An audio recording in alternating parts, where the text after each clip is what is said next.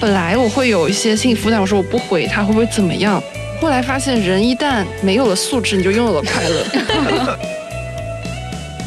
我过的是全中国最典型的国庆节，就是一个国庆参加了两场婚礼。所以你说你生病了，我也生病，我感染了幸福，你懂吗？我提醒两天，我可以自己调试一下。就比如说我在六号的时候，我就是故意挑了一个离上班地方很近的一个地方，我去了一趟，然后去复习了一个那个坐地铁的感觉。也就是说，如果我们每天什么都不做，就只是让这个引擎在那里自行运转的话，就已经会消耗我们百分之六十的能量。我可能觉得坐着发呆也是一种消除无聊的方式。可能多复盘一下你的不开心，你就可以离自己开心的事更近一点。Hello，各位听众朋友们，大家好，这里是涟漪效应。你现在收听到的这期节目是涟漪效应的特别节目《涟漪时刻》。和以往的硬核话题不同，这一次我们要聊的是一个很轻松的话题。关于休息这件事情，在漫长的国庆假期之后，你获得了很好的休息了吗？或者说你会休息这件事吗？如果休息是一件可以通过训练和学习获得的技能，那么我们应该怎样去看待休息，以及怎样获得更好的休息？这些是我们这期节目要去聊的内容。我是本期的主播，我是柳毅，然后是哎小慧。Hello，大家好，我是方毅。这一次，我们涟漪效应的三位主播也邀请到了《末日狂花》的主播科科来跟我们一起参与这次的讨论。科科可以跟我们打一个招呼。Hello，大家好，我是来自《末日狂花》和消费圈内人的旺仔可可糖。好的，欢迎科科，欢迎欢迎。大家刚刚结束了漫长的国庆假期嘛？我我觉得好像有些人看上去更疲惫了，但有些人看上去好像整个人就是焕然一新。我们可以先聊一聊我们各自的国庆假期都干了什么，然后你觉得自己有没有充分的休息到？嗯嗯，那我作为嘉宾应该先来是吧？好啊，你来，可以可以可 以。好的，很有主人翁精神。就是我的国庆，我的国庆这个国庆的主题叫重新找回童年。哇，对，就哎就很卷，就是没有人会给自己的假期还有个设置一个主题，但是我就有，就是我这个。国庆就跟很多十几年的老朋友又重新见了，然后大家去了以前小时候去过的餐厅，或者以前小时候喜欢去的公园，或者以前小时候去过的地方，然后又重新去了一遍。然后你就在那种场合下，然后你身边又是那种认识很多年的老朋友，你就会觉得一种，哎，我好像现在身身上所有的那种，比如说面对工作的一些压力啊等等就没有了，对。所以我觉得我国庆还是很彻底的在休息，虽然你每天很满，但是你是在休息的。那你这个寻找童年是你在假期开始前给自己的一个计划吗？还是说是就是一个总结呢？我觉得是个总结，就是如果提前计划的话，那也太卷了吧。对，就是你刚好几个小伙伴来跟你约时间，然后都约在了国庆，然后这些小伙伴都是认识很久，比如说你的初中同学啊、高中同学啊等等，你就发现哦，那我们就可以去干一点。我们小时候喜欢干的事情，嗯，很好哎。那小慧呢？我啊，我国庆其实我有点像逃避世俗，就是嗯，我先是头两天就我错峰回了趟家嘛，我家在景德镇，是一个旅游城市。然后我前面前面两天在上海跟朋友玩，然后中间回了趟景德镇，因为这次景德镇有那个草莓音乐节，看了一天草莓音乐节，后面再又赶紧五号就。回上海了，就相当于错峰了，因为我正好回家的前一天家庭聚会，然后那个离开家的后一天也有家庭聚会，就正好全都躲掉了。嗯，就完全是做自己想做的事情，逃，然后又逃离世俗。嗯，我刚刚听逃离世俗，还以为你去山里做义工了。我倒是想，我我本来这个国庆的计划是我要去径山寺当义工，结果因为。报名太火爆了，我根本就没有报上名。然后，然后师傅跟我说：“你就要么周末来吧。”是那个什么禅修是吗？不是，他就是在那个庙里面做义工，就是禅修跟禅修是一类的。对对对，嗯，是在那边打扫卫生之类的吗？也有，就是你帮寺庙里面去做一些事。我之前没有去过，是我有个小伙伴他在金山寺做义工，然后他跟我说还其实蛮好玩的，就没有想象中那么的累。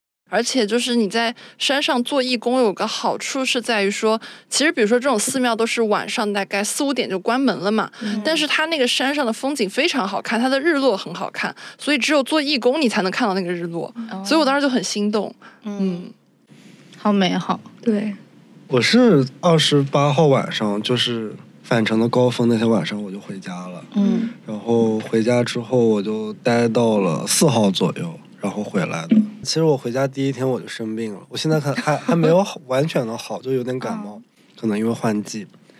然后在家躺了有两天左右吧，本来没有打算出去玩的，然后后来就是回家之后有一个高中同学，他问我要不要一起出去玩，因为我的家乡勉强算是个旅旅游城市吧。嗯，就我今天中午去买饭，我在那边排队，我后面的人还说我国庆去了连云港玩，我在想连云港有什么好 专门去的。然后我就在三号那一天跟我的那个同学一起出去玩了，我们去爬了我们那边海上云台山，就是它那个海旁边有一座山，也不高，六百多米，但我们也不是爬上去，我们是坐车上去的。然后爬完山之后，我们下午去了一个小渔村，因为那边有一个叫连岛的景区，那个景区里面人满为患，它确实风景不错，但人太多了，我们就没去。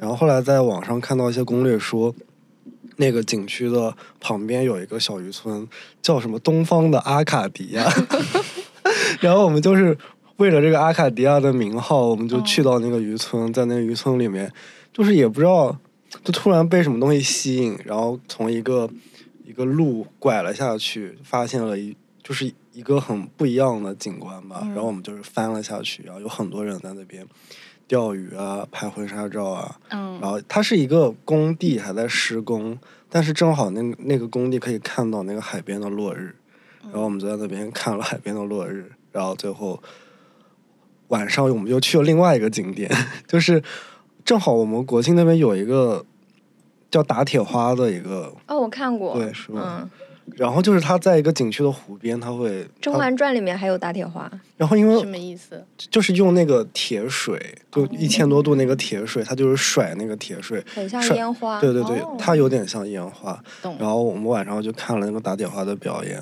然后嗯那一天很累，但我觉得那一天过得还蛮开心的。反向旅行就是重新游玩自己家乡，就在家附近随便玩了玩，因为我我家住的那个地方旁边，嗯。类似于也是那一种怎么讲，连云港的田子坊，连云港的田子坊。这么类比吧？就就嗯。它会在一些老旧建筑的基础之上，它去嗯。盖一些新的一些，比如说供供游客参观的一些地方。然后我都不敢出门，因为那个那个地方人太多了，就是真真真的很爆满那边。嗯，我觉得你们的假期都过得比我幸福啊，你怎么过的？假期过的是怎么了我？过的是全中国最典型的国庆节，就是一个国庆参加了两场婚礼，哦所以你说你生病了，我也生病，我感染了幸福，你懂吗？我在参加婚礼之前，我的朋友说祝你感染幸福，然后我现在就觉得我就是感染的有点重度幸福了。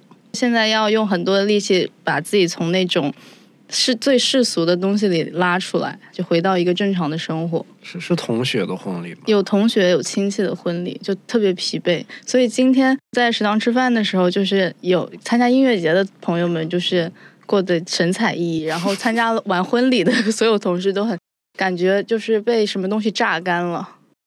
那你们觉得这个国庆有休息到吗？就是有获得一种能量吗？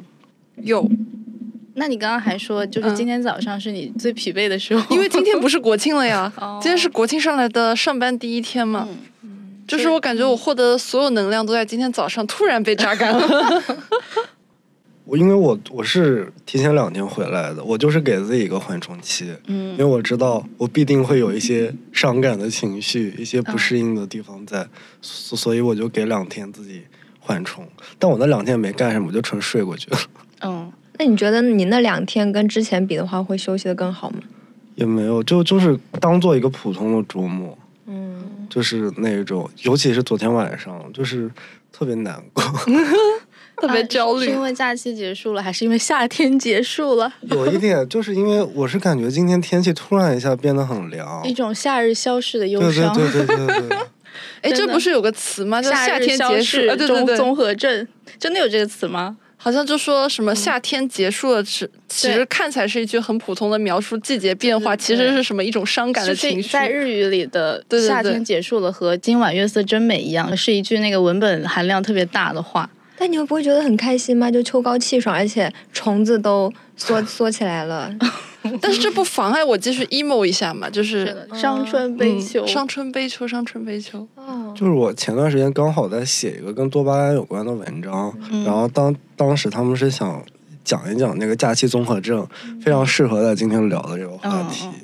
然后他们就是从一个多巴胺的角角度去分析这个为什么会产生这个假期综合症。嗯，然后我就还看了一本书，那个书叫《贪婪的多巴胺》。因为我们传统意义上理解的多巴胺，觉得它是快乐因子，但其实不是，它是欲望分子，就是它不会因为当下的快乐而分泌，它其实是，就是它会因为一些意外之喜而分泌。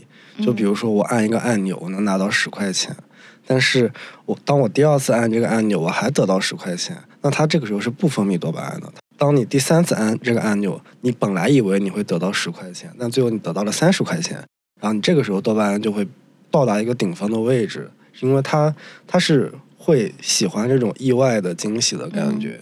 通过这个东西来分析一下，就是觉得我们的一些假日，就是它是一个不同以往。生活秩序的一一段时间，你可以去安排你的出行，你可以打乱你的作息，你可以去各种你想去的地方，它会给你一些意外的惊喜的感觉。你在那个瞬间你是快乐的，然后当你被迫要回到，比如说现在工作的生活秩序之后，然后他，你就是注定是不快乐的。这这个是没有办法的，就是我们刻在基因里的东西。我就因为看那本书，所以我是想，比如说我提前两天，我可以自己调试一下。就比如说我在六号的时候，我就是故意挑了一个离上班地方很近的一个地方，我去了一趟，然后去复习了一个那个坐地铁的感觉。妈呀！天哪！不是，方毅，你是这人对吗？你是这你的我本来觉得自我本来觉得自己是 M F I N F P，但但但是最近他们频繁的给我反馈，就就我的妈呀！给我的反馈是他们觉得我非常像 N F J，我现在有点动摇。就是一个会为了抵抗那个夏夏日综合症，然后去温习坐地铁的人，也也不是专门去，就是正 正好会挑一个附近的地方，就是感受一下啊，这是上班的感觉。就很像在迪士尼乐园，然后妈妈扇了儿子一巴掌，说：“ 我们现在在这个世界上最快乐的地方，你别逼我扇你。”就在假期还是要温习一下坐地铁的感觉。对，好恐怖，我真的没法理解。我尊重，没法理解。哎，所以大家，你们的 MBTI 是偏 E 还是偏 I？I 人和 E 人在休息的时候有没有各自的门道啊？大家可以分享一下。我之前在网上看。看到过一张梗图，我觉得特别有道理。就是我是个艺人，就是他们说是 I 人拥有自己的独处空间，然后 E 人拥有 I 人的独处空间。对 我也是艺人。我觉得我经常获得能量的方式是跟朋友聊天或者跟他们相处。对，嗯。就是我觉得我一个人待着我就很难受，你知道吧？浑身难受。我一个人待着我就是 emo 怪，你知道吗？就是你就所有我发现我所有那种乱七八糟的那种伤春悲秋的想法，都是在一个人待着的时候有的念头。对对对。但是你反而比如说，但凡你旁边给我放个人，无论他是 I 人还是 E 人，我就觉得自己好了。所以就是在社交当中，你们会觉得能获得休息的感觉吗？还是说能获得快乐？我可能要看人，嗯嗯，有些人就是可能不是特别熟的人，或者会让我产生压力的人的话，我会觉得很累。但是像朋友啊或者亲人啊，相处起来就会觉得自己在不断的增补能量。我不知道科科会不会这样？我是只要这个场合里面有一个我认识的人，我就不会有压力。嗯，就如果这个场合里面全是我不认识的人，那我就很哀的。对，嗯。那你们两个 I 人呢？我最近觉得休息的最好的一个时刻，就是在国庆放假之前，然后我不是要回家了，所以我要把我的那个在出租屋里所有的植物都安置好嘛，然后就连夜制作了一个那个自动浇水装置。至于怎么制作，如果有感兴趣的话，可以去小红书上搜一下。那个半个小时有一种心流一样的体验，就是非常快乐。一方面是对假期充满了期待，手上又有事情在做，因为在专注于当下，所以就特别。觉得休息的特别好，哦，所以你们在回忆一下近期的这种休息的体验的话，觉得印象最深刻的那种让你们深度休息的感觉是什么什么样的？可以分享一下。下一个 i 人呢？这个问题我其实他在那个坐地铁的时候得到了。也 没有，我我我是觉得，我现在好像做什么什么事情，我心里都会压着一件事情，就是还是想继续考研，嗯。然后就是感感觉哦，那那个考学的压力，不管什么时候，它都会压在我那个心上，就已经侵占了你的每时每刻了嘛。就基本无时无刻都会在想这个事情，因为哦。然后看到这个问题，我其实想到最好的那一次休息是在我考完之后，去去年是我们当时线上面试嘛，嗯。然后复试完之后，然后他大概会有三天出结果，然后这三天他三天之后他会发短信告诉你那个通知，然后我那个时候很害怕，突然知道结果，我我就想逃离互联网，然后嗯然后我就把手机藏起来，我就去拼乐高，然后我就嗯在一个晚上拼了，从九点多拼到凌晨 三点多，嗯就拼一个城堡。然后，然后是是是给我是给我是给我外甥女拼的，就她她她的一个玩具，但但她太小了，她拼不出来，嗯是我帮她拼的。我拼乐高的那几个小时，它并不简单，但是我觉得我嗯那个晚上我是得到了一次休息了。嗯然后我在回忆我这一年以来的一些看起来是在休息的时刻，但其实心里一直会压着一个事情。哦，这种状态好恐怖，其实是的，我心累。就是好像一直有一个阴霾笼罩在我嗯这个人的 头顶，然后你就没有办法驱散它。嗯，然后就是我我那次拼完那个乐高之后，过了两三天，我我打我我收到了短信，他通知我没有通过 面试，然后就好像只短暂的，就是把这个东西抛开了两三天，然后后面就继续回到新的循环当中。我仔细想一下，我觉得还挺可怕的，嗯就是一直有一根弦，它一直在绷着。嗯，就好像一直有一个未完成的事情。对对对，我最近看那个一个日本的作家写的，算是日本研究正念最出名的一个畅销作家，他就说，其实大脑的那种疲惫感就是来自于过去和未来。就如果你总是被一个未来的事情或者过去的事情笼罩的时候，你的大脑是非常容易觉得疲惫的。反而就是关注当下的话，就不会。后面我们会在如何休息这一 part 当中具体讲一讲怎么去去做这种训练吧。对。刚刚那个科科说，就是你跟朋友在一起的时候就会比较快乐，然后自己一个人的时候会很 emo。但是这种 emo 的话，在你的定义里就不算是一种休息嘛？我觉得它会比较让我有点内耗，哦就是你一个人待着的时候，你的脑海里的念头会很很多很杂。嗯嗯但是你跟朋友待在一起的时候，你可能就是说，哎，我就是想跟大家聊聊天啊，或者说嗯我们就一块儿干件什么事情，嗯你就没有被那种念头所占据。对，哎，所以我想问一下大家，在你们的定义里，觉得休息有没有积极和消极之分？就有有没有所谓的积极的休息和消极的休息？你们怎么看待这个问题？其实我刚刚回想了一下，我最好的休息其实是给好朋友们或者是嗯爸爸妈妈准备礼物，哦就是我会觉得在这个过程中很放松。嗯嗯，我从小就会觉得，在我不想睡觉的时候，其他人睡觉是浪费时间。虽然这有点自私，因为我们家其他人很喜欢午睡，然后我小时候从小就不喜欢午睡，所以等到他们吃完午饭，大概聊完天以后，就说我去午睡一下，我就会觉得。这段时间我一个人要怎么办？我就会觉得，就是我定义中的，就这是消极的休息。然后然后一般怎么办？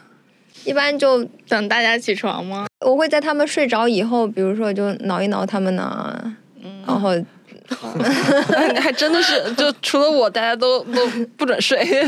可能还是会继续睡。然后，但是我这个时候，比如说我爸在打呼的时候，我可能会捏一下鼻子啊之类，但不至于让他嗯醒。我只是会想要跟他互动一下。哦，嗯现在艺人是真的很需要这个时间。不是艺人真的很需要有个人在旁边，哦就不管那个人在干嘛哎，如果是猫，你可以吗？猫或者狗？也可以，但是我没有养猫和养狗，嗯所以我觉得如果有养的话，我可能一个人待着那种 emo 时刻就会少很多。嗯，对于对于我们爱人来说，休息几乎不是一个可以跟别人一起完成的事情，就他一定是一个人完成。就像当我第一次听说有很多人跑步还要去拉人跟他们一起跑的时候，我觉得很震惊，因为我觉得这个事情特别私密嘛。一个人怎么跑得下来的？天呐，两两个人怎么跑，或者三个人、一群人怎么跑得下来？就像有些人，他们不能在开灯的房间跳舞，而只能在一个漆黑的房间跳舞一样。我觉得可能爱人也是这样，嗯，就只要够黑，我就可以舞蹈。我是会觉得，因为有的时候周末的话，我会睡很久，嗯就是我可能头一天晚上我睡得很晚，我第二天醒的时候也差不多中午了，然后中午之后我吃个饭之后我又开始午睡，就这样一天就睡过去了。但是我看起来睡了很久，但是我好像并没有从这么久的睡眠当中，获得能量。对，就是感觉我第二天会更困，不知道为什么。嗯哦，这就是我说的消息的休息，就是对，嗯。你需要有一个艺人跟你聊天。但是我就会觉得这些词汇就是很让我觉得挺怎么样，有点不能理解。比如说，我刚刚说那本书的名字叫做《高效的休息 》，嗯然后积极的休息，我就觉得都休息了，还要高效，还要积极对。，哎，我其实我有这个反应。我觉得这就是一直以来让我不能就好好休息的一个罪魁祸首，就是我总是希望我的休息是有意义的，然后就它还是导向一种比较呃绩效的一种导向，比如说我这个休息对我有没有什么帮助。像我的一个朋友，他有一种感觉，就是他其实是很喜欢做家务的一个人，但是他从来不把这个当成是一种休息，因为他没有办法说服自己说这个事情是很有价值的，然后是可以产生效益的，所以他不能完全的、充分的去享受自己喜欢的事情。反而可能有些人他，比如说可能有阅读的习惯，像我，然后有一天我突然发现，原来我根本不喜欢看书。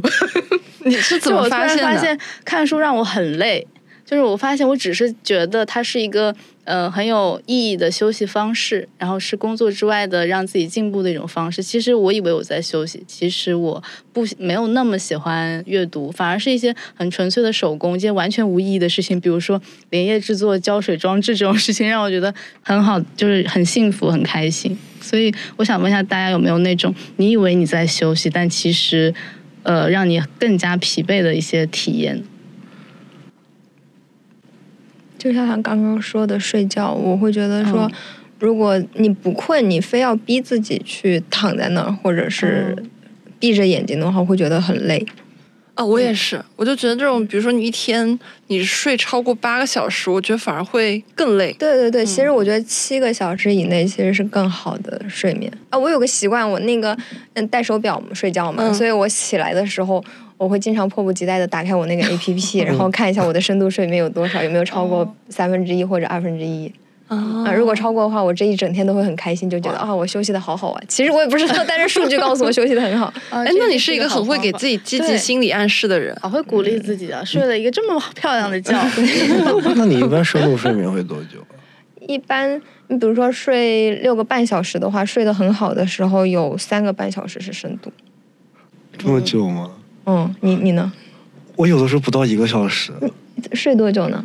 就睡七七八个小时。不到一个小时。因为我我几乎我们我逢睡觉就做梦，而且肯定是噩梦。嗯，然后他们是是说做梦是因为睡眠不是特别好，对，嗯是浅睡。然后是我我我看起来睡的时间很多，但其实我深度睡眠很少，嗯可能这也是导致我越睡越困的原因。嗯对哎，有道理。嗯，就是因为我因为我之前还是还是回到备考那个时候吧，就就是我看起来一天睡了六七个小时，但你第二天起来一看，可能深度睡眠就只有五十一分钟。然后我就我就觉得很可怕，然后然后我有的时候睡觉的时候还会大喊大叫，到嗯，到当时也不是梦游，都就我当时住嗯。住在宿舍里面，我三个室友都会被我吓醒，就突然我会嚎一嗓子，比如说啊的一声叫出来，然后可能在梦里遇到了什么离奇的遭遇，嗯然后他们就会被我吓醒，后来他们慢慢的被我吓习惯了。哎，那你比如说你看到那个五十一分钟，你会觉得，哎，我是不是深度睡眠少了？然后它会不会给你一种比较消极的心理暗会，示？我还会专门去搜，就是那你干嘛不把那个东西卸载掉呢？就是 我就还上，比如说百度上搜，就就是类似的这个是不是什么症状、什么前兆啊之类的，然后后面也没有得到一个什么解决方案。我我其实后来过了一段时间之后，我就没有再用那个 A P P。嗯，一旦不用，就发觉好很多。对你，嗯，应该是。我以前用过一个类似的 A P P，但不是监测就是睡眠的，就是它是就是不是现在大家都在做冥想嘛，然后有一个头环，然后就这边已经不说名字，反正也没给钱嘛，就是 一个头环，就是他说你冥想的时候你就带着它，然后它连你一个手机上 A P P，它可以测你那段冥想时间，你有多少时间是进入了那种深度冥想的状态，然后。我每次做出来，他都跟我说你百分之九十以上的时间都在深度冥想，我就会感觉被鼓励到。那他监测的是什么呢？他说是脑电波啊，这么高级。我也觉得，我说哎，这是两个，就是放在你的额头上面两个电极贴片，然后它一个头环。嗯，不是，我觉得这样好吊诡，就已经冥想了，还要去把它数据化，然后自我 PUA，就是那种感觉。但是好，但是就是他真的能鼓励到我，他会让我就觉得。就人都需要一些仪式感，就比如说你让我坐在那儿就冥想，比如说你放点音乐或者怎么样，我觉得嗯我不在那个状态。当我把那个东西戴上头的那一瞬间，我说嗯我要进入 这个模式。嗯，确实开始跟宇宙产生链接。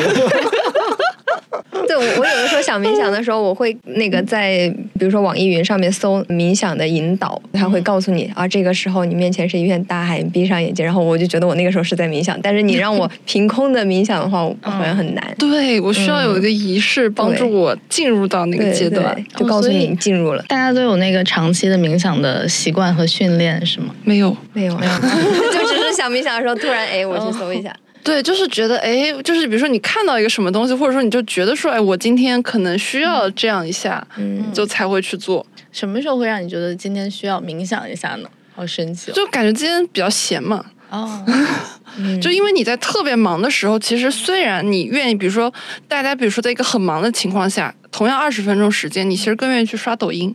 嗯，对，对，但是其实。从科学或者怎么样角度上来说，你二十分钟你去冥想或者怎么样，其实对你恢复更好的。但是呢，人性呢就是如此，对吧？就我还是愿意去刷抖音。嗯，那不如抖音搜一个怎么冥想。反 正我就基本上就是你在那种特别忙的情况下，你的休息就会被我变成说是我在手抖音上刷那种什么猫猫狗狗视频，嗯，就觉得啊好治愈啊，然后刷二十分钟你就觉得好了。之前看那个休息的原理嘛，其实休息是我们最近才慢慢开始重视的事情。以前的话，大家都从事体力劳动，就觉得那我休息就是我我做体力劳动，我累了我就坐下来休息一下，或者我躺一会儿。但是现在到了现代以后，大家的劳动更多的是脑力劳动，坐在办公室里面嘛。其实你的休息就并不是说我去坐一会儿，因为已经做的够多了，就是那种我需要精神上面的休息，可能是做工作以外的事情，比如说刷抖音。其实对某些人来说也是休息。嗯，我们主编就跟我们讲说，她的妈妈在家里看到她和她老公两个人回家以后，就问他们：“你们工作了一整天，怎么不早点睡觉，还要去看手机？”上一辈可能就觉得你你工作了一天，你就要赶紧睡觉休息，但他们是觉得这刷手机的时间才是我自己的时间，才是让我脑子放松的时间。嗯，是的，就让你的脑子就不再限于去想那件事情，对，就想一些，你就可以把它放空掉。嗯。就刚刚刚说那个冥想，我觉得我那个时候可能是玩的太久了，想要做一点别的事情，也是切换一下。嗯嗯。那你们冥想的时候，真的会脑子里什么都不去想别的吗？我觉得很难做到，就是那种心无杂念的。引导很科学，他会跟你说，你想象一下，你面前是一个什么样的场景？是一般是一个非常空旷的场场，对，他会描述的非常的优美，然后你你可以在脑子里面就慢慢的被他带进那个场景里面。这个时候他再跟你说，你去想一个什么事情？一般这个事情可能是一个比较宏大的事情，比如说你这一生你最想感谢的三个人是谁？你为什么想要感谢他？就你想的是这种事。哦，那我跟你听的是不一样流派的。你是什么？就我那个流派音乐，他就说，就是冥想，其实大家都说你就要关注你的呼吸嘛。对。然后那个他不会给我讲那么多，你要去感谢什么这种想象，他就是给你一段轻乐，然后就在你感觉自己要就是开始走神的时候，他会说，哎，如果你现在感觉到走神了，就不要去在意这件事情，大家都会走神的。但是你又重新把你的注意力回到你的呼吸上，就他就中间会。加那么几段这种提示，对，就是说什么呼吸是意识之矛，只要呼吸还在，那个杂念的海就不会把你让你飘得太远之类的，就是让呼吸把你铆住，然后哪怕你被杂念牵引了，但是你还可以回到呼吸上。正念其实跟冥想是比较相似的概念。然后他说的也是，就是解答了方毅的这个困惑。其实所谓的正念或者是冥想，它不是要你百分之零的关注，就是说不是去排除杂念，而是百分之一百的关注。只是说这个关注的对象可能是就有点像是那个《猫和老鼠》里面，当 Jerry 躲到老鼠洞里，然后他。一直盯着那个门，害怕 Tom 从那里闯进来的那种感觉，就是你一直盯着你的呼吸，就百分之一百的不一般的专注力。然后刚刚方一提到的那种，还有小辉提到的大脑的那种疲倦嘛，我有一个科学数据想要跟大家一起分享，我们也可以讨论一下。人类大脑自身占的重量只有百分之二嘛，但是它每天消耗我们人的总能量是百分之二十，所以其实大脑就有点像是一个大胃王，而。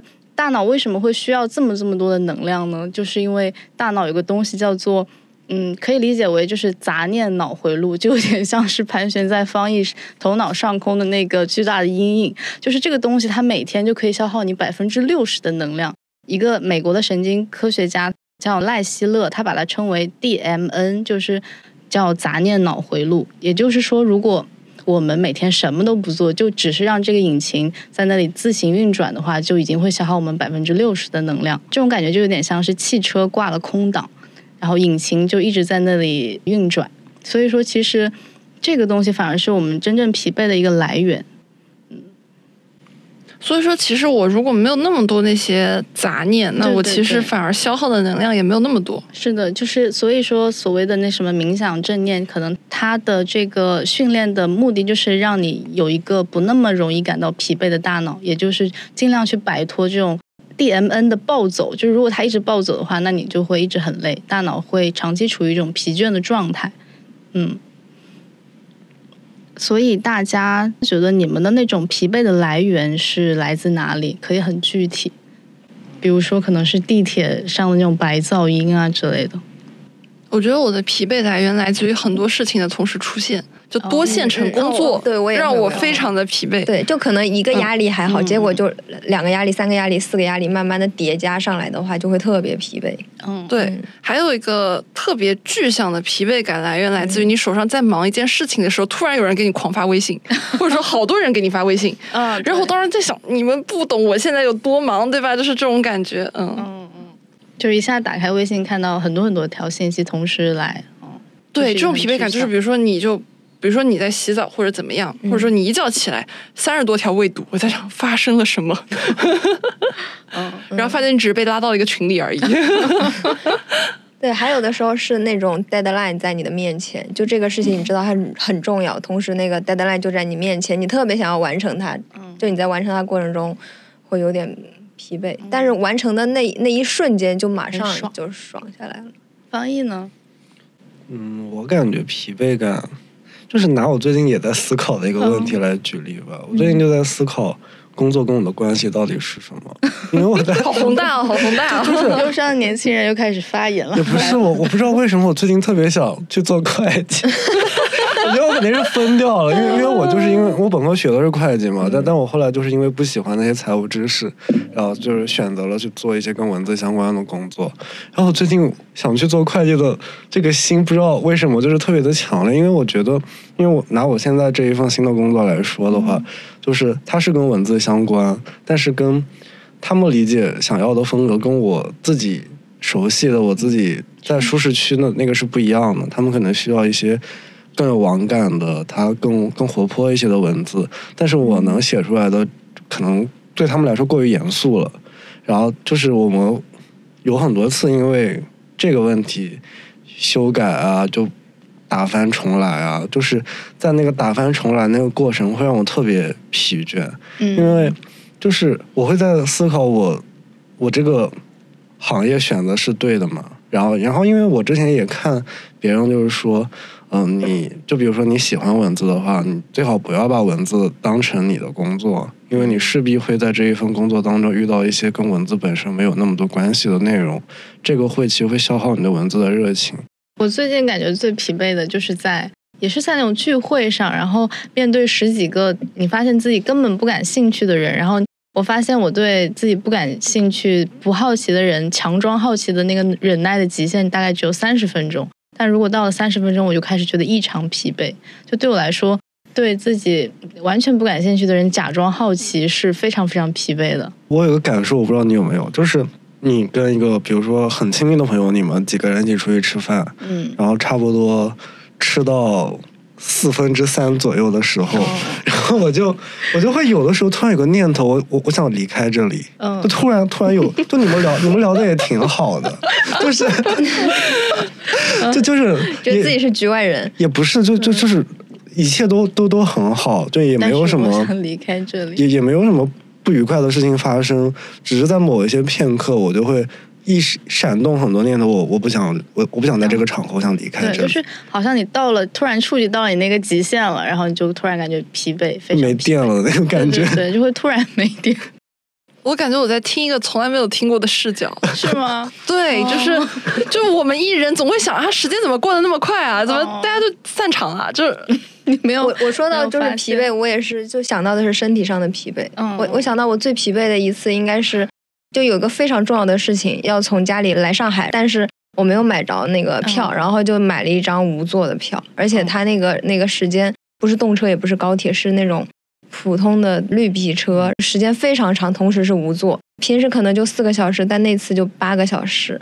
当时我就下定决心，就再怎么赶我也不要嗯做这种事情了不。要站着非常累时但是我会一直去干一些，就仗着自己觉得现在自己还年轻，我可以嗯。干很多特种兵的事情，就是我可以让我的身体疲惫，嗯。但是只要我的就这一趟旅程下来，我觉得我的心里不疲惫就可以了。就对我来说区分特别开，就是我今年大概从夏天开始就干了很多这种事情，然后很多事情的初因就是因为我要去看演唱会，然后我要去看演唱会呢，基本上那些演唱会它都不在上海，但是我的日程又排得很满，所以我基本上都是提前一个礼拜，我说，诶，我下个礼拜演唱会那个时间段，我能不能找出一天半的时间去让我去看？所以一天半大家会发现它特别的赶，就是你一般演唱会都是晚上，所以我一般都是早上或者下午的时候高铁去飞机到那个城市，然后晚上看完，然后就订一个机场旁边的酒店，然后大概睡两个小时，我就直接飞机回上海，然后去完成我第二天的中午的一个行程。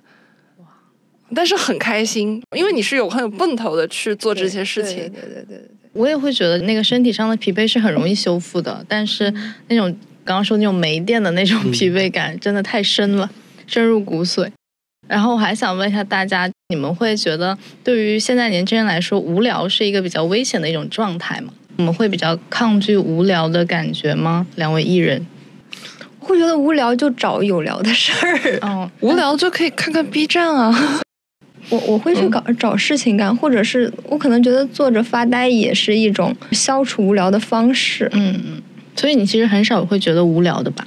也会觉得无聊，但是会去画画呀，或者嗯，就是可以找到事情做。想要去克服它。对我感觉我特别会给自己找事情，对，嗯就是你觉得无聊的时候，你可以去，比如说拼一个东西，嗯，就是或者或者搭建一个东西嘛。比如说我房间的我那个椅子，就是我自己搭的，就是你要把它组装起来，虽然也没有很难，嗯但是组装完那一刻你会觉得啊，好有收获感。嗯然后我很喜欢做饭，然后烘焙，那个东西就是你把一个东西从零到一给它做出来，然后这过程中呢，你也不能玩手机，因为手很脏。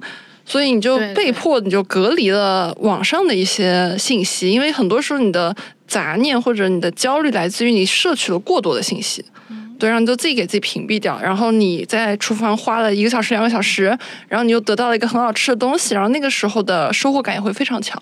嗯，确实，仔细想起来，好像感觉很平静的时刻，都是因为手上很脏或者很忙的时候，没有办法看手机。嗯，确实，而且其实无聊的时候最好不要看手机，就是你越看你会越陷入那种哎，我想获取一些更有意思的信息的这个陷阱当中。对，嗯我自己有一个就是呃私下跟朋友的说法，就是我实在没事情干的时候，我我会偷偷的去刷那个无聊小角落。那是什么？跟你们讲讲，是微博上面你点搜索的中间那个键，然后它有一个发现，你就一直往下面滑。哦你也不搜东西，你就是一直往下面滑。你你没有止境，我会觉得那是个无聊小角。那在我睡不着的时候，我会在那刷那。不就是抖音的那种版本吗？但但因为我我不玩抖音，所以我就刷刷那个微博的时候，就看的不是关注，就是一个不知道，就也不是我自己的推荐流，就是它莫名其妙会出来的东西，就是我非常无聊的时候会做的一件事情。你们无聊会做什么吗？可能我有一个类似这样的豆瓣小组，比如说看什么丑东西保护协会那种，就是非常无聊的一些网图，然后就会觉得很开心。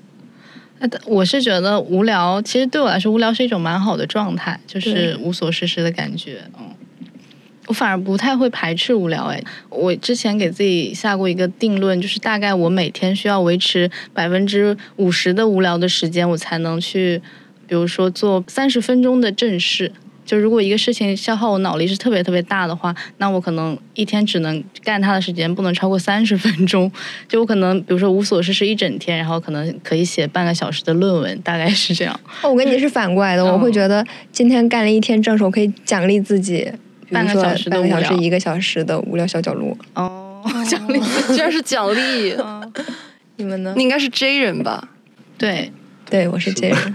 但我觉得我作为一个 J 人，我一点我现在就没有这种什么奖励不奖励这种，就是我就觉得很多事情，当我不想干的时候，我就会在内心问自己一句话：说这事儿我一定得干吗？然后你就反复问，反复问，直到你自己给自己个答案说，其实也没有必要今天干了。然后就这样，就自我说服。对自我说服，然后甚至比如说他靠近 DDL 的时候，如果你那个时候你在反复的自我说服里面发现你今天真的不想干他，那你只能去跟你的合作方说，我们这个 DDL 能不能往后拖一天？哎，你这个我有一个可以分享的 事情。我最近看的那本书叫那个《找回生活的秩序感》，里面哎，我特别同意，我还把它记录下来了，叫嗯拒绝那些你应该答应但其实不想答应的事儿。对时间价值的感悟会提醒你，你现在对某件事情说不，以后才可以对其他事情说是。就一定要对那些你其实不想做、与你的目标不符的事情，或者对你或你关心的人来说没有意义、乐趣的活动说不，然后空出你的精力啊、你的时间去做一些让你想要说是的事情。对。嗯，这是一个很很很棒的能力，对，这这是找回自己生活秩序的能力。但是这个能力是在于说，就是很多人会担心说，我提出这种要求会被拒绝，就是大家会觉得说，我就应该，比如说我跟别人说好的那个事情，就是应该，比如说照着那个东西、那个 detail 去干，但是你却忽略了说，其实我是可以协调的。对，对，就大家太轴了嘛。嗯，嗯，我以前会有一个担心，就是说，哎，我是不是跟人家调这个 DDL 会让别人觉得就是什么？哎呀，你就是没有按时的做到呀，你是不是能力什么？我现在就是去他妈的这个东西，我自己开心就重要，对吧？就是我自己不开心，我根本就做不出来这个事情。嗯嗯，这是零零后整顿职场的一种方式吗？不是，这是让自己开心的一种方式，因为你发现，如果我今天强迫自己去干这事儿的话，我可能今天这一天就废了。嗯，嗯。可能多复盘一下你的不开心，你就可以离自己开心的事更近一点。是哦，嗯。嗯，还有一种很消极的自我提问，叫“大不了怎么样”，就是你反复的问自己“大不了，大不了，大不了”，然后你就会把最坏的情况想象了出来，然后就觉得也就那样嘛，就是、对吧？嗯，嗯，大家如果再具象一些，你们的疲惫感从感官上来说，更多的来自于哪里？我发现我是一个听觉特别容易疲惫的人，然后我也看到很多小红书上有些姐妹，她们有些意外的发现，比如说戴降噪耳机出门，然后坐地铁的话，你的疲惫感会减小很多。然后尤其是我现在会觉得，对于我们这种底层打工人来说，其实视觉是非常容易疲惫的一个东西，就它有点像是新时代的一种穷人病。就真正的有闲阶层，他们是可以去缓解视觉疲劳的。被压榨的打工人的话，其实你在牺牲的就是你的视觉，你要看，不停的看，然后看的更多，意味着你越贫穷，就是我的一个暴论啊，就是越贫穷的人看的越多，越没有权利的人，好像他他的视觉是一直在被剥削的状态，尤其是在现在这个就是有点信息过载的时代，真正有钱的人应该是各种各样的方法让自己看的更少吧。就你们的感官当中，我我这个感触特别深的是，嗯因为我之前做了那个近视手术，哎，我也做了那个，啊，然后做完近视手术那一个月是我就是自己感觉眼睛最舒服的一个月。嗯就因为医生跟我说，你做完以后不能看手机，尽量不要看电子产品。我那个时候同时我又爱上了慢跑，我就会把手机放着，然后戴个手表、戴个耳机出门，就去跑去离家最近的公园，然后坐在那发呆，让自己看更远的地方，就公园、公园目之所及的花草和那个河边，就每、每天这样做，就不让自己看那种电子产品。那段时间，我觉得眼睛是休息最好的时候。但是我后来就是没有办法找回那种刚做完时候，真的一天就没有用过手机的那种感觉了。嗯，但是回想起来会觉得，啊，那个时候每天眼睛都好湿润呐、是的，是的，是的。对，现在就是你被迫的一定要去看很多东西，比如说微信大家找你，对吧？或者怎么样？而且我听说很多 i 人是很抗拒接电话的。对对对，有什么话题咱们呃就有什么话咱不能不说吗？一定要打电话吗？就是这种感觉。就我是觉得说，我会倾向说，有什么话我们不能电话说快一点吗？对啊，甚至当面说快一点吗。嗯嗯，嗯，但但但是我我我受不了那种语音五十八秒、五十九秒的语音。那个我会直，如果不熟的人我会直接不回。嗯，就是我原来还有心理负担，就是说我说哎，我要不回。我转文字都不转，我说上来跟我不熟，对吧？你跟我几条六十秒，我说咱俩啥关系啊？本来我会有一些心理负担，我说我不回他会不会怎么样？后来发现人一旦没有了素质，你就拥有了快乐，就是你就不回也不会怎么样，人家也不会怎么你，对吧？然后我就觉得这是一个互相重要的事情可能会打字或者真有重要的事情，他他可以再来找我一下，而不是说我不回他之后他也就不回了或者怎么样。所以一般那种几条连着长的又是不熟的人，我就不看。刚刚讲到那个视觉的事情，我觉得我的经历还挺特别的。我是上大学之前我没有用过智能手机，嗯 你作为一个零零后，因因为因为当当当时上中学的时候，家里人会觉得手机会不会影响你学习，然后他给我配了一个老年机，他就只能基本上打电话、发短信，还有一些非常低质的游戏。嗯然后就是，其实那个时候特别渴望跟这个世界有一些连接，因为我那个时候因为没有用智能手机，我跟外界唯一的联络是看报纸，很奇怪吧？这就是好像那个报纸是我了解这个世界的一个渠道，然后我没有办法通过电子产品去获得这个世界每天发生了什么，所以我每天只能去看报纸。那个时候很很渴望我能有一个智能设备，然后可以更便捷的去跟别人，比如说用微信啊、用 QQ 啊，然后看微博啊之类的。然后后来当我真的换了智能手机之后，我发现我特别怀念用老年机的时候，因为那个时候我觉得我的注意力会更专注。嗯就是我其实并没有责怪我家里人，他们切断了我在中学时候跟世界的联络，反而是那段时候我发现我干什么事情好像比现在注意力更集中，而且我也不知道是不是我的错觉还是什么，我发现我用了智能手机之后，我记忆力变差了，我觉得可能是年龄大了。也也有可能就就就是感觉有一些这样的一个差别吧。刚刚我们聊了那个休息的定义，然后以及我们的疲惫到底从何而来。接下来我们想聊一下，就是关于怎么休息这个话题，因为我觉得休息应该也是一个可以去训练的事情，就像方毅的那种很内耗的那种隐形空转的状态，是需要一些训练去完成的。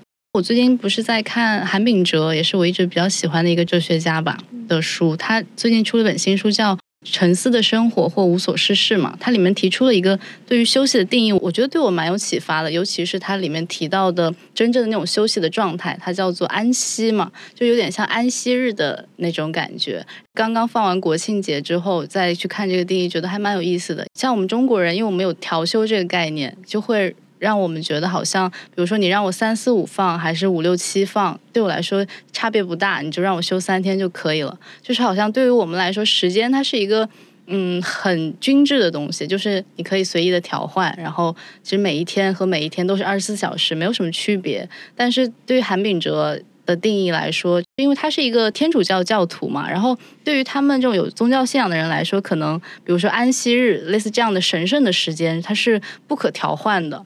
所以就会有一种感觉，就是好像我们中国人其实并没有真正的节日这种概念。包括调休这样的东西，也会让我觉得好像时间那种神圣的时间，或者说仪式啊、节日的那种感觉，其实是完全消失了。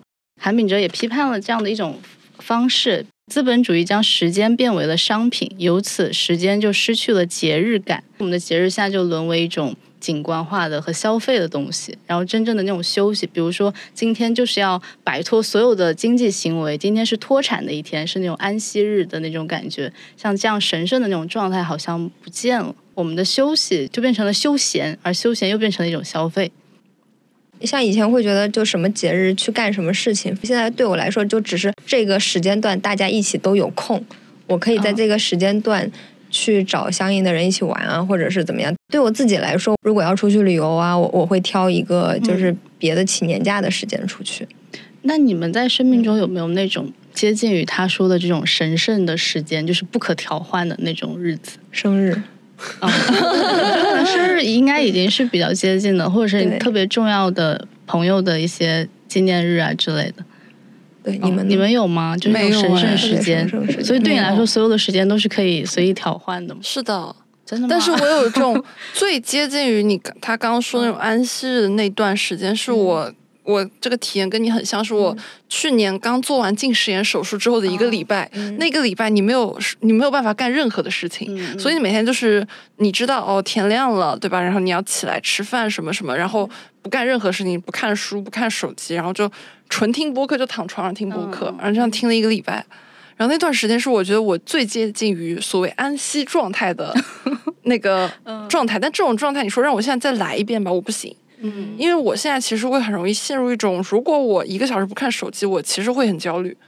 这也是导致了说，我今年所有的出差能高铁都高铁，因为飞机上你可能两小时你看不了手机，嗯，你就会开始大脑空转。你不能把你的那个飞机当成飞机的两个小时当成你的安息时间，不能不 能，嗯，不能。你会因为很多时候就是飞机那个时间，它是在比如说白天的时候，或者是它是在一个大家工作的时间，然后又会有很多人要来找我，所以你就会担心说，哎，我现在要是不回，会比如说晚回，会不会？导致这个项目的进度会有一些拖延或者怎么样，然后我后来呢，我自己有了一个新的给自己的一个追问，就是当我有些事情想不明白的时候，我就开始追问自己。就比如说，像我们现在这个情况下，我刚刚看了一眼我的手机上，现在已经有三十多条未读了。然后我我我其实刚有三次想想过，我说要不要拿起来看，想想不行，我今天就是要让我自己不拿起来。然后我当时内心里面就会问自己，问了三遍，我说真的有急事，他会给我打电话的。然后一旦你就这句话说出来，你就觉得那我就不去看他了。嗯。然后我现在刻意的让自己去戒断这种说我一个小时不看手机，我就会很难过的反应。我是觉得就是安息这个概念对我影响很大。就是我发现，呃，就是比如说休闲，我们现在常说的那种休闲或者说休息，其实它。就是有点像是呃，我我休息好，调整好自己，然后让我自己更好的投入工作嘛。就是这种休息总是通常都带有目的，但是像安息的状态，就是说今天是非常奢侈的一天，你要跟一切的经济行为脱，就脱离经济行为，然后不产生任何效益，有点像是那种完全脱产的那种状态。小红书上的 gap day 哦，哎对哦，是这样子的，对，就是我觉得好像人为的去制造一些安息日，应该是一种休息的好方法。就是你会专注于休息本身，嗯嗯，我觉得这可以是一个很好的，就比如说你今天起来你就觉得自己状态不对，你就说那今天就是我的安息日，然后今天什么事都不干，嗯，是的。不过能做到这种状态也是很少数的人了，我觉得对。所以你们有没有什么休息的小诀窍可以分享？因为我感到疲惫的。一般是身体，尤其是肌肉，所以我的休放松方式就是去按摩、做大保健，所以是完整完全肉体的休息。对，就是躺在那儿，而且我我有我有固定的那个按摩师，就每次会约。哎，今天十一号有没有空？方毅呢？我我觉得对我来说，好的休息方式就是出去玩，而且一定要做好。规划，这人，我们这儿有 P 人吗？没有。哦，全员这人，但大家都是很好的打工人，这人。就就是怎么讲，我我我是会觉得，比如说我想去某几个地方，把它串联成一天的行程，然后它最好有一个嗯。类似的主题，然后这个主题是我喜欢的、感兴趣的，因为我其实我其实对一些神神鬼鬼的很感兴趣嘛。嗯然后我记得之前有一次跟跟跟一个同学，我们去金山那边，那边有个叫东林寺的地方，然后它就是挺魔幻的。然后我们那天除了安排去了那个寺庙之外，当时还还顺带想去那个枫金古镇，然后也也是离它那个附近，然后当时就差不多主题就是金山一日游。然后把金山的几个地方都这 这也是一个主题吗？算算是吧我还以为也是一个主题。算是吧，然然然后就是，我是会觉得我把我那些想去的地方都去完了，而且并且我能在这个过程当中有一些意外的收获。就比如说我在那个风景古镇的时候，我居然发现那边有一个类似于什么人民公社的遗址，然后那个人民公社的遗址里面还有一个防空洞的陈列馆，那个防空洞的陈列馆旁边还有一个。据说是当时战战机的一个一一一个一个一个遗也算是遗址吧。然后就是它那个游览的过程会让我觉得挺意外的。然后我把我该去的地方都去完了之后，我在中间再获得一些意外的收获。然后我觉得这个对我来说是一个好的休息方式，因为我之前看一个说法就是。比如说，你某一段时间你工作很辛苦，你很累，那你一定要在工作这一段时间结束之后，你再给自己呃拼命的去玩，拼命的去休息，拼拼命的去去去放松的这样的一个，因为因为他他会觉得他一定是一个有波动的，然后你要让他维持一个平衡。比如说，他把你能量消耗的非常多了，那你一定要在另外后面这段时间把它补回来，就是这样子。拼命的工作，拼命的去玩，然后就是这样子。就其实我我是会觉得肉体上的一些疲倦对我来说还好，我更多的还是内耗。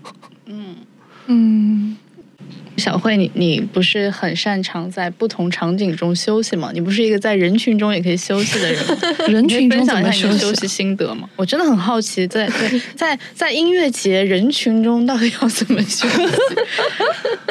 就我觉得，对于 I 人来说，音乐节是一个很完美的释放能量的地方，但绝对不是一获取能量，因为就是人很多，然后没有人会在意你，所以你可以在这种时候偷偷的感受一些人群带来的喜悦，觉得哇，大家都好有能量。像音乐节的话，我我我跟朋友一起去的嘛，然后我感觉音乐节是一个很好的休息场所，诶，就是你们觉得一开始没有什么很想要听的歌手的话，可以找一片舒服的地方坐下来，然后闲聊。饿了的话，就把想吃的掏出来吃。嗯如果有想要听的乐手的话，就跑过去听。听的时候就是全神贯注的听啊，就是甚至可以不同的角度。你你比如说那个，我当时听超级市场的时候，就会站的比较里面，然后就大家一起这样摆手，很爽。然后比如说听康姆士或者是马迪这种，就是 就会离得远一点，就感受一下大家在前方欢呼的氛围，嗯然后同时他们能哼的歌就哼几句，可近可远，可攻可守，我觉得很爽。哦。在这个过程中切换，嗯。嗯，人群中的时候就也是我会，我会有一种保持观察人类的感觉。你就像我我那个两天前去烫头发，真的可以分享一下。就我 我找了一个小区里面的小店，因为烫那种老式的羊毛卷，当时走进去以后很神奇，就那个店员是一个零零后的话痨。就他从我进去到我出来，大概七点一直到十一点，他就没有停过。他做任何事情都要说话，他跟你聊什么啊？就是他嘴太你你碎你你不理他，他都可以聊天。救命！哦，我和我朋友一起进去，然后那个那个老板在那忙死了，他跑来跑去跑，因为很多人就他还挺挺红的，在小红书上面很多人在那等着哦烫头，他忙来忙去忙来忙去，那个零零后店员就在那放歌，我开始以为那个 BGM 是店里面的。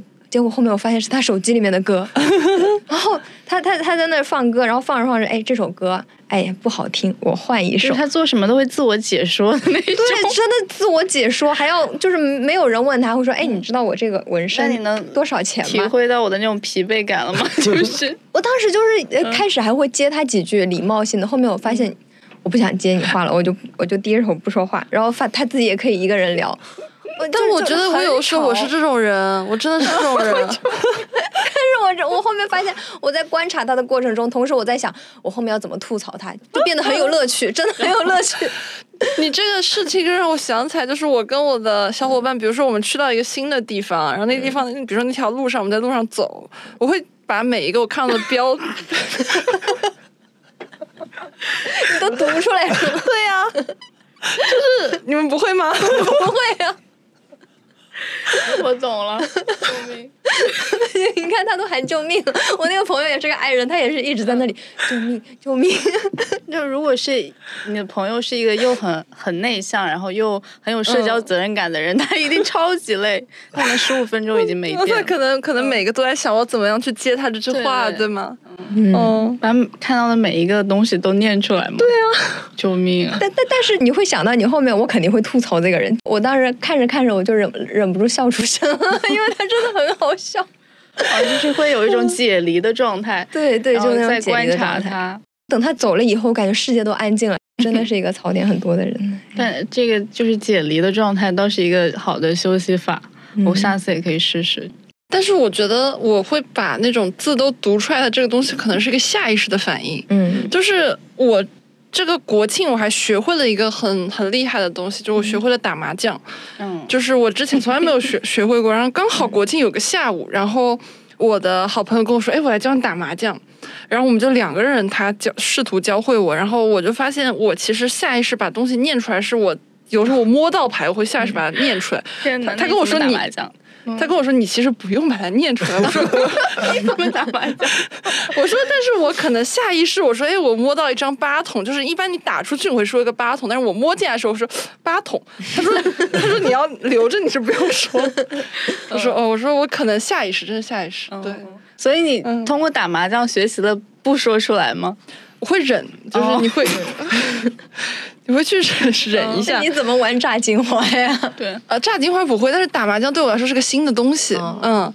然后，所以我刚刚说那种场景是你在一条新的街道上走，你会很、很好奇的去把这些东西都读出来。嗯，但是我突然想到，其实麻将也很好，其实它也很接近于就是那种关注当下嘛。嗯就麻将真的就是刷一下，一整个一天的时间就过去了。然后哎我这个在在那个关注每一张牌，然后发现心流这本书里面有解释，当你面对一套清晰的目标，而此目标又需要你采取适当的手段时，就比如说你说你做那将个那个装置浇水装置，还比如说下棋、打网球、嗯打扑克。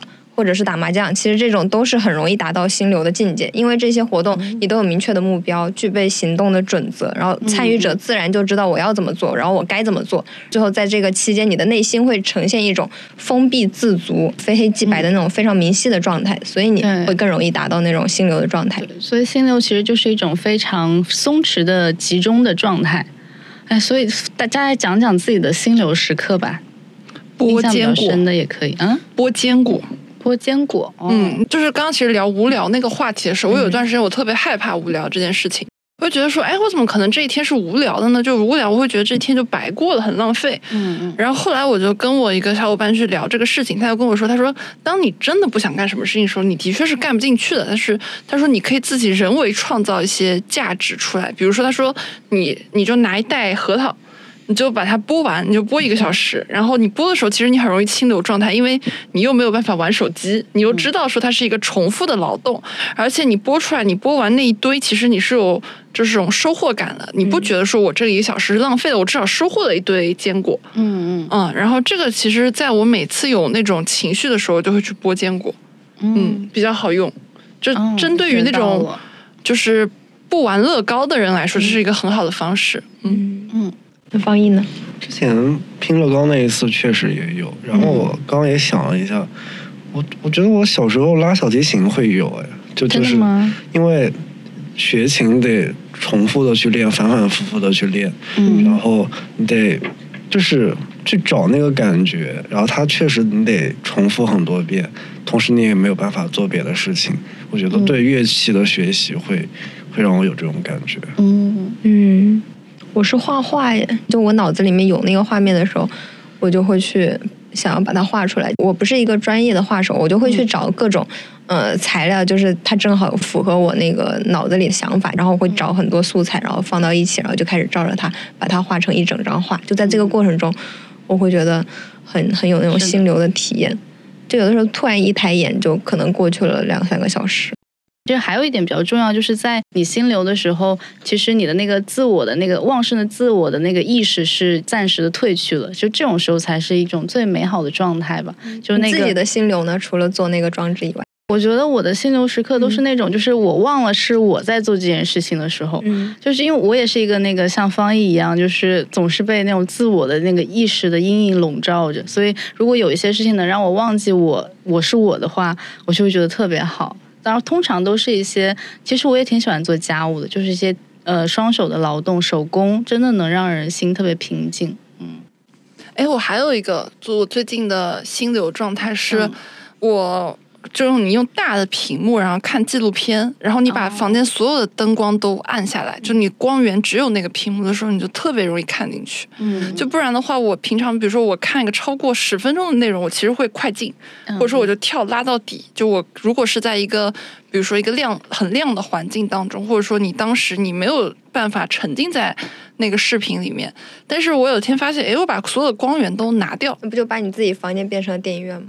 对，嗯，然后你就完全看得进去，你甚至倍速都不用那个，然后你四十分钟、一个小时的随便看，然后然后等那个东西结束，然后你再把你的房间灯开了，你就会觉得啊，电影散场了，这种感觉很棒。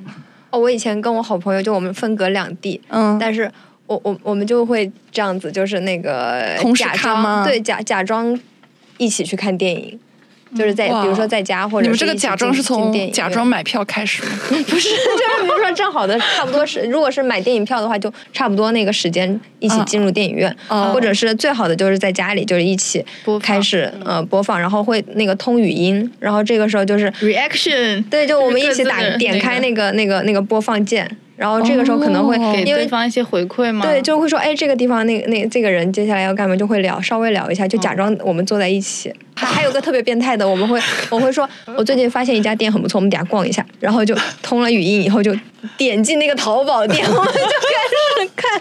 啊，你说我们艺人真的是为了干一件事有个人陪，真的是。所以我和我那个好知朋友道一起逛淘宝店这种 场我我我们从从高中以后就没有在一个城市过，但我们到现在关系都非常好，就是这么一个原因。元宇宙节，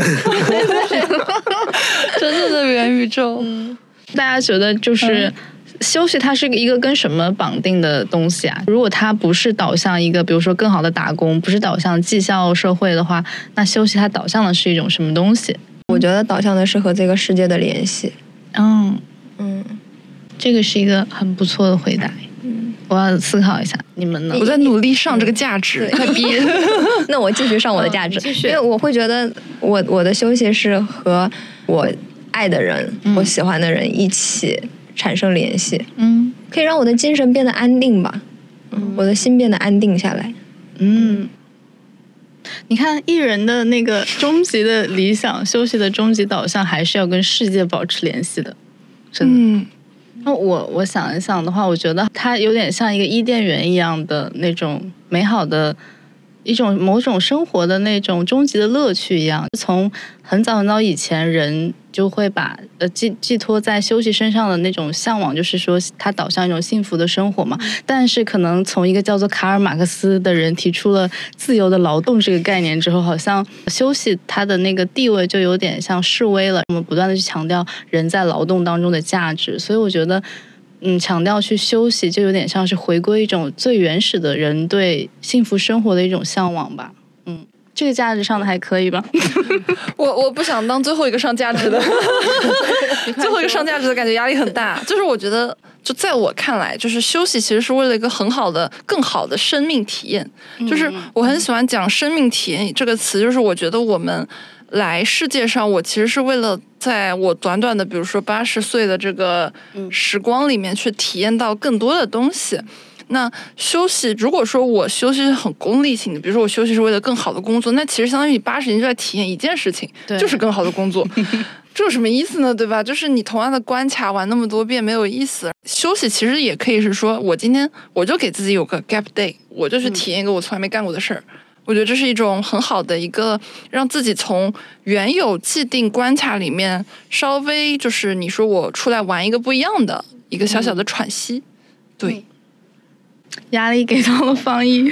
哎，好难啊这个问题。我我我是会觉得休息可能更多的，在我看来，处理跟自我的关系吧。嗯因为我是会觉得，我也不知道为什么，我可能最近受什么刺激，然后就是会觉得，生活它绝大部分时间有的时候确实是比较无聊的，嗯你得去接受一些比较空虚的感觉，一些感觉到没有意义感的时刻，然后你得去处理自己跟他们之间的这样的一个关系。嗯然后包括我现在也没想明白我跟他的关系到底是什么。